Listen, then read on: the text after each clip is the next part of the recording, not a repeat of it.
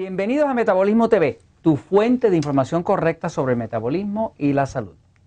Bueno, pasivo igual a hipotiroide, excitado igual a hipertiroide, no necesariamente.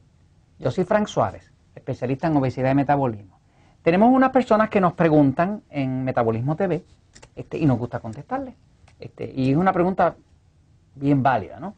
Una de las preguntas dice, uh, o comentario, dice, ¿Qué relación tiene el hipotiroidismo, o sea, la función de la tiroides vaga, con ser pasivo o excitado? Dice, cualquiera de los dos sistemas nerviosos puede ser hipotiroide, ¿verdad? Y otra persona nos comenta y dice, ¿las personas con hipotiroidismo son necesariamente pasivos? Bueno, vamos a explicar esto. Este, eh, luego tenemos otro episodio donde vamos a, a, enfocar un poquitito el tema más en términos de las causas, ¿no? Pero vamos a definir bien, bien este tema entre pasivo excitado y hipotiroide, hipertiroide. Ok, voy a la pizarra un segundito. Eh, en varios episodios eh, hemos estado hablando de la importancia de que usted sepa si su sistema nervioso es pasivo o es excitado. Eh, si no sabe si su sistema nervioso es pasivo o excitado, garantizado que no va a poder aplicar la dieta correcta para su sistema y no va a lograr los resultados que usted merece lograr. Así que es vital que si usted tiene duda con este tema, vaya a Metabolismo TV, buscan el índice, buscan episodios anteriores, busca el tema de pasivo y excitado, vea varios episodios que hay y salga de la duda.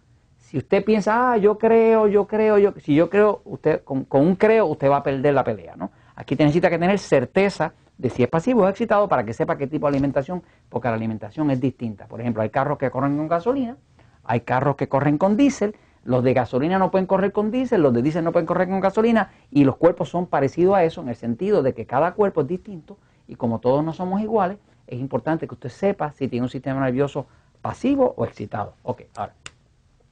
Nosotros hemos visto que la diferencia entre pasivo y excitado, y estamos hablando del sistema nervioso, todo en el cuerpo, todo en el cuerpo se maneja a través del sistema nervioso. Por ejemplo, usted tiene un pensamiento o pasa un estrés, eso pasa desde el cerebro por una cablería que se llama el sistema nervioso y llega hasta los órganos donde están las glándulas que producen las hormonas.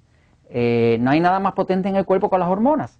Si usted pasa mucho estrés y hay mucho impulso nervioso, se pueden descontrolar totalmente el sistema hormonal. Muchas personas están sobrepeso porque tienen mucho estrés. Fíjese que hemos hablado que el estrés engorda. Obviamente esa es la forma en que engorda, porque si tiene mucho estrés, tiene mucho impulso nervioso, los impulsos nerviosos eh, impulsan las glándulas a producir hormonas, a veces cuando no se necesitan o más de la que se necesita, y automáticamente puede producir obesidad o barriga o abdomen o lo que sea, ¿no?